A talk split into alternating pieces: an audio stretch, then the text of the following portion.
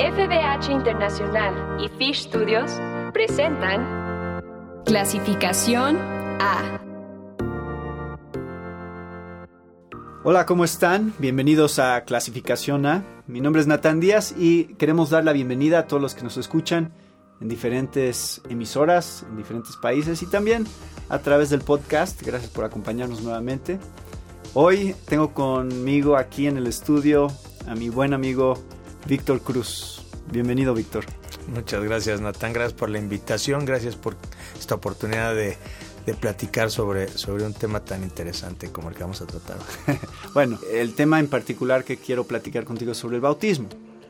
Porque tú eres un pastor presbiteriano y, yo soy un pastor eh, no exactamente bautista, pero sí de la línea bautista, ¿no? Este, bautismo por inmersión, bautismo de creyentes. Y entonces lo que quería es eh, que pudiéramos tener esta conversación porque creo que a veces para gente como yo, que creció en una iglesia con esa tradición específica del bautismo, nunca ah, entendí correctamente la tradición del bautismo de infantes de la iglesia presbiteriana. Y de otras, pero en particular de la iglesia presbiteriana. Y a lo largo de los años, y en años recientes especialmente, he tenido oportunidad de leer un poco más y de entender un poquito más del argumento, porque creo que para muchos eh, simplemente piensan, así no es, así no debería de ser, están mal, quién sabe por qué lo hacen. o a lo mejor la asociación que algunos tienen con la Iglesia Católica, Que, tiende a ser muchas veces lo que piensan, ¿no? Que se parecen a los católicos en cómo lo hacen y ya, ¿no? Entonces, a, ver, ¿cómo resumirías, Víctor, eh, la doctrina del bautismo de infantes? ¿Cómo ustedes la practican? Bueno, realmente la, la, la, doctrina del bautismo de infantes no, no está contenida en un versículo, ¿no? Así de decir, mira, aquí dice que bautizaron a un bebé. O sea, no, no lo vamos a encontrar en el Nuevo Testamento. Como nosotros entendemos la escritura, es que mm, ah, solamente hay un pacto de gracia. Solamente es un pacto que se va desarrollando, que la revelación sobre ese pacto se va cumpliendo en cada etapa de la historia de la redención.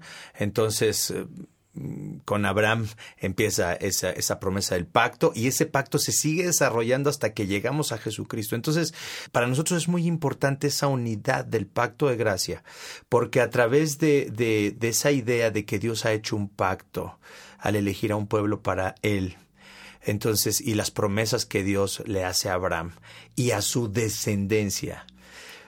Entonces pensamos que ese pacto es el mismo y se ha ido desarrollando y se ha ido clarificando conforme pasa eh, el tiempo en la historia de la redención, hasta que llegamos al Nuevo Testamento y donde Pablo, por ejemplo, en Romanos capítulo 4, es todo un capítulo que básicamente está, está haciendo la relación entre cómo ahora los judíos y los gentiles estaban considerados en esa descendencia que Abraham iba a tener y que esa descendencia sería el pueblo de Dios y que, y, que con ellos haría ese pacto. Entonces, no solamente creemos nosotros que cuando alguien viene a la fe, a la fe de Abraham, a la fe de todos los que eh, creyeron en estas promesas de salvación hechas por Dios, cuando alguien llega a esta fe, entonces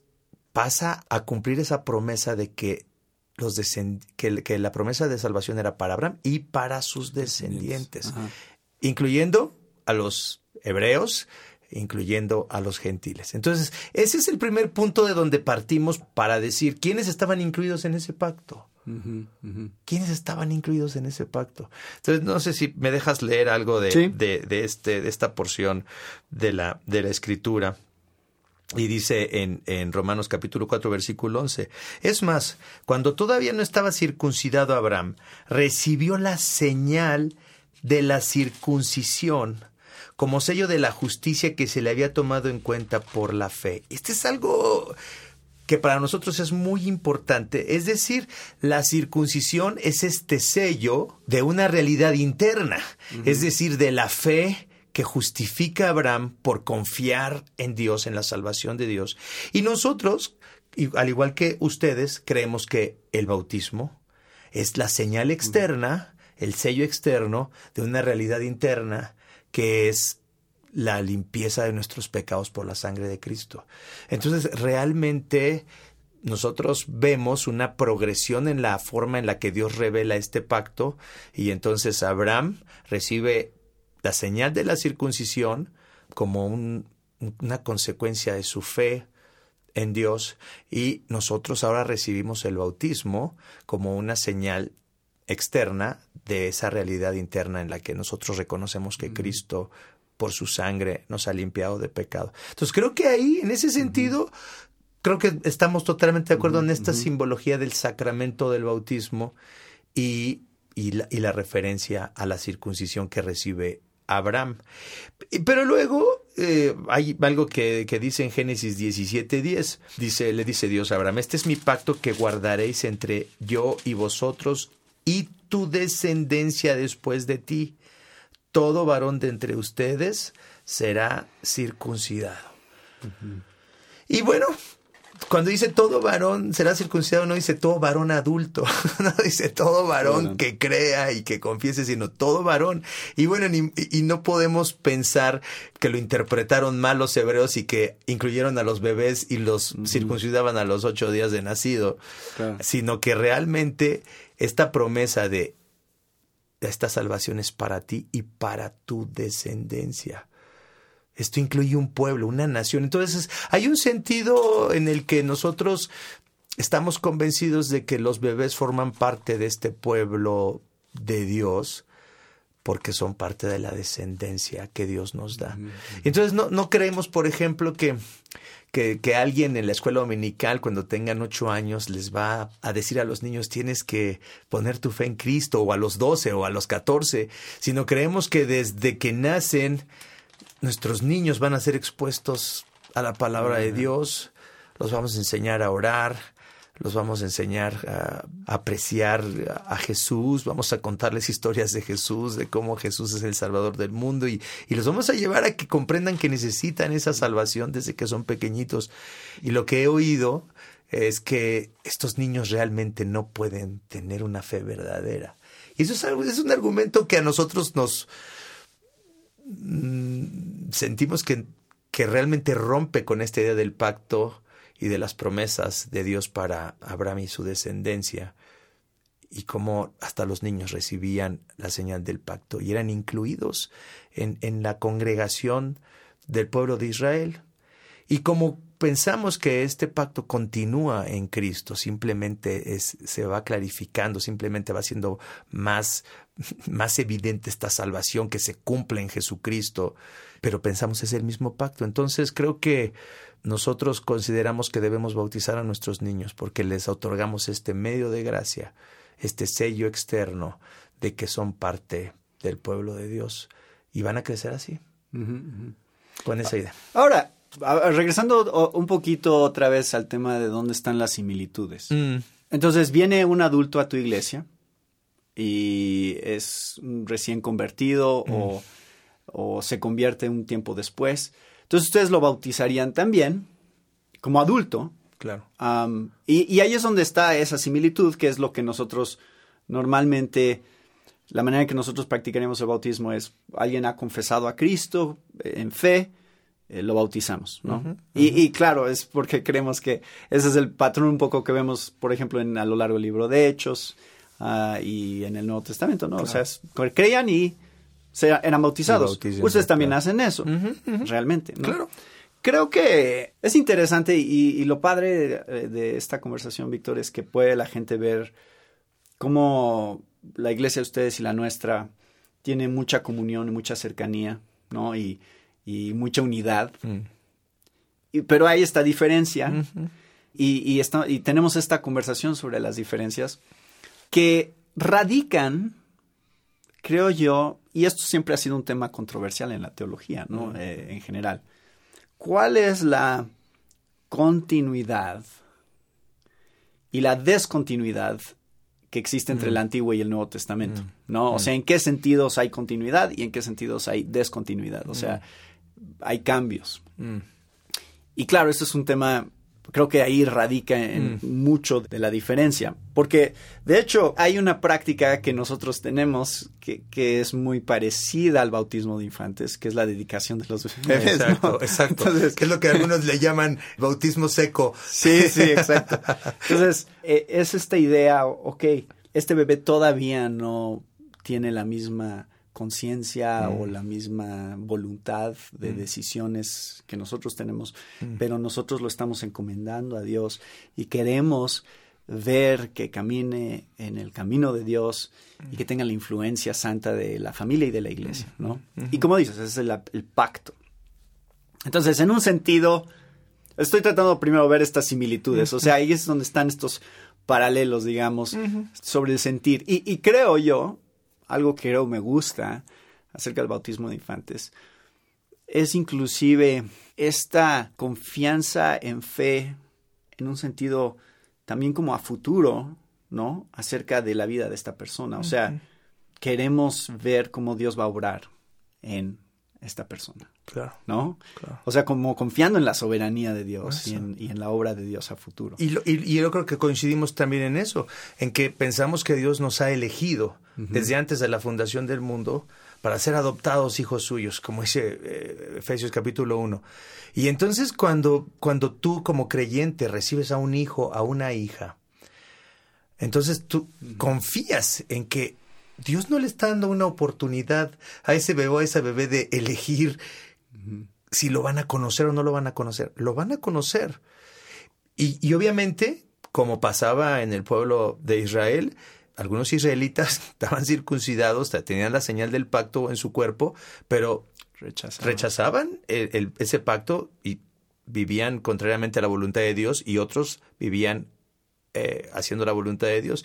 Eh, eh, algunos argumentos en contra del bautismo de bebés es que dicen, es que realmente no han hecho una profesión consciente de la fe como si cuando una, cuando, como cuando bautizas a un adulto, como si siempre el 100% de las personas que se bautizan siendo adultos mm, se mantuvieran en la fe. Claro. Como si fuera una garantía. Sí. Realmente hay muchas personas que se bautizan y tampoco continúan en la fe.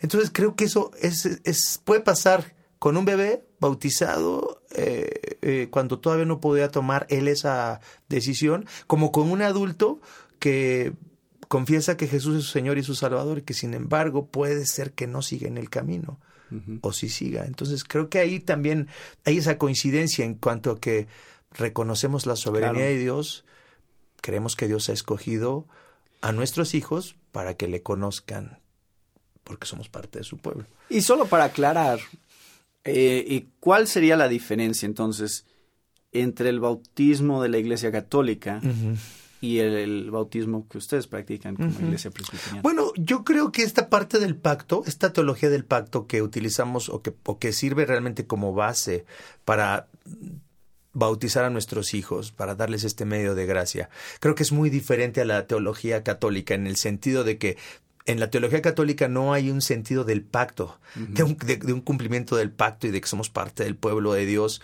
sino realmente hay una idea de que el agua eh, tiene un poder regenerador para el bebé y que en el momento en que recibe el agua bautismal, ese bebé está es santificado por esa agua y esa y esa y esa agua realmente regenera el corazón del niño y, y, el niño ya es, salvo. ¿No? Entonces, eh, nosotros no creemos eso, no creemos que hay una salvación automática al, al bautizar a un bebé, sino ese bebé tendrá que crecer y tendrá que seguir confesando que Jesucristo es su Señor, pero le, otorgamos este medio de gracia porque lo reconocemos como parte. Y esa es la idea también de la que habla Berkov, de que el pacto con Abraham tenía que ver, era un pacto, un pacto nacional. Mm. Somos una nación. Entonces, si naces en México de padres mexicanos, eres mexicano. Mm, y si naces en una familia cristiana, eres cristiano. Y, y, no es la idea de Dios no tiene nietos. No, no estamos diciendo que necesariamente porque naces en un hogar cristiano e, eres regenerado. No. Pero ciertamente tienes la bendición de crecer en un hogar donde y donde dice Pablo en, en, en 1 Corintios 7, 14, los hijos de la persona creyente son santificados, son santos, porque están haciendo bajo esa cobertura de alguien que es creyente y que los va a guiar en ese pacto por fe hacia Cristo. Entonces, eso es algo muy interesante, ese, ese texto de 1 Corintios 7, 14, de sus hijos son santos, aunque solamente el padre sea creyente o solamente la madre sea creyente, sus hijos ahora son santos. Santifican a la familia, sí. no son salvos, son santos, están en una relación especial con Dios, le pertenecen a Dios, están apartados para Dios.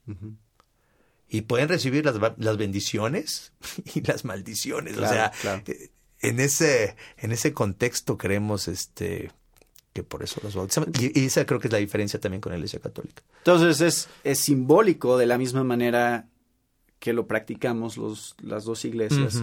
Tiene este sentido simbólico externo de una realidad interna. Bueno, solo para ayudar a la gente a entender un poco. Entonces, ¿cuál es la diferencia? ¿Por qué nosotros no bautizamos bebés? Yo entiendo exactamente el argumento y veo la fuerza del argumento más ahora que hace unos años. Porque cada vez he leído más acerca del bautismo de infantes y muchos maestros y, pastores y gente que yo respeto mucho que eh, creen en el bautismo de infantes. Y bueno, y tú y yo somos amigos desde, hace muchos años y eso nunca ha sido un problema, ¿no? Claro, claro. Pero, oye, si Arcis Sproul y, y, John MacArthur son súper amigos y, claro. y, tiene esa diferencia, ¿no? Eran súper amigos. Entonces, eh, para mí es muy importante poder tener esta conversación, ¿no? Mm. Y entonces, mi convicción personal es que hay algunos elementos, porque el, paralelo aquí es entonces circuncisión y bautismo, ¿no? circuncisión, Antiguo Testamento, bautismo Nuevo Testamento y cuando yo veo esos dos, trato de entender eh, esa descontinuidad que hay en algún sentido, porque no es la circuncisión lo que estamos haciendo, es bautismo. Exacto, Y veo una descontinuidad que veo es en el Antiguo Testamento está siendo aplicado solo a los hombres, cuando el bautismo es aplicado a hombres y mujeres, ¿no? Y por el otro lado, nada más el leer las historias que se desarrolla en el libro de Hechos, todas las historias que tienen ese elemento de bautismo es después de la conversión pública, ¿no? Entonces, esa es la base, básicamente esa es la base por la cual lo hacemos de la manera que lo hacemos. Pero entiendo lo que estás diciendo y creo que es interesante ver porque creo que mucha gente ni siquiera hace la conexión entre el bautismo y la circuncisión. Pero la Biblia sí la hace. Sí, sí. El Nuevo Testamento sí hace esa conexión. Tú acabas... En este capítulo 4 de, leer Romanos. 4, también está en Colosenses. O sea, en varios lugares existe esa conexión. Colosenses capítulo 2, exacto. Entre la circuncisión y el bautismo. Y creo que una vez que ves esa conexión, mm. entiendes el otro lado, ¿no?